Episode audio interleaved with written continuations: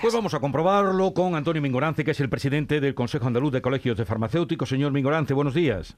Hola, buenos días, ¿qué hay? Eh, tal como apuntaba Carmen, eh, ¿han notado ustedes ese aumento de demanda de test de antígenos? Pues sí, en los últimos días sí es cierto que hay, que hay una demanda. Se ha multiplicado por tres o cuatro la demanda que venía, que venía estando desde hacía semanas. Eh, vamos a recordar, ¿qué mide el test de antígenos? El test de antígenos lo que nos da idea si, eh, vamos, si el virus es positivo, ¿eh? porque ya sabe lo que mide el virus. ¿eh? Entonces lo que hace es una reacción antígeno-anticuerpo y determina si es positivo, si tenemos virus en el organismo, somos contagiosos y hemos de, hemos de confinarnos durante 10 días, guardar la cuarentena. O sea, si estamos contagiados en ese momento. Sí. sí, sí. Y efectivamente. ¿El resultado es fiable? Sí, vamos a ver, la, todos los test están aprobados por la, por la, por la Comunidad Económica Europea, por la Agencia de Medicamentos y después, pues bueno, pues tienen una especificidad en torno al 90%, 95%. No es que sea 100% fiable, pero es bastante, bastante fiable. Y oyéndolo usted, habrá quien se pregunte qué diferencia hay entre el test de antígenos y el PCR. Pues mire, por la forma, pues sobre todo en la técnica para, para determinar si hay la existencia del virus o no mientras que en la PCR lo que se mide es el ADN viral mediante unos ciclos de, de un ACP que se llama, y el test de antígeno lo que ve es el virus directamente, es una reacción de la cápsula del virus con eh, el anticuerpo que se pone en la plaquita para determinar este antígeno. ¿Y qué precio o entre qué precios oscilan los test de antígenos?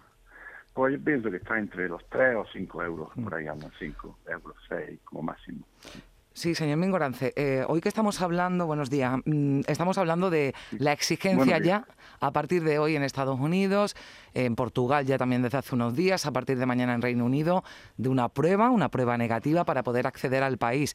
Estos test en principio nos servirían. Esto nos dan una indicación a cada ciudadano, y, pero después hay que seguir el protocolo, ¿no? Y hay que comunicar si uno da positivo en ese test.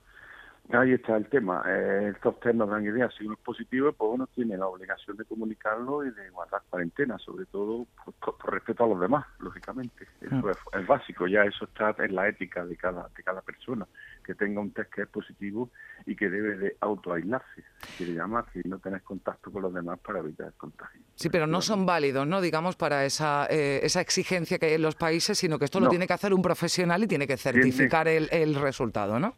Tiene que estar hecho por un profesional sanitario, por un laboratorio que esté autorizado, que tenga su NICA, que esté dado de alta y que pueda certificar esto. Si no, imagínense, si nosotros no autoevaluamos para una circunstancia de estas, pues no parece razonable. Porque la, un farmacéutico no lo puede hacer, ¿no? Y puede dar ese certificado.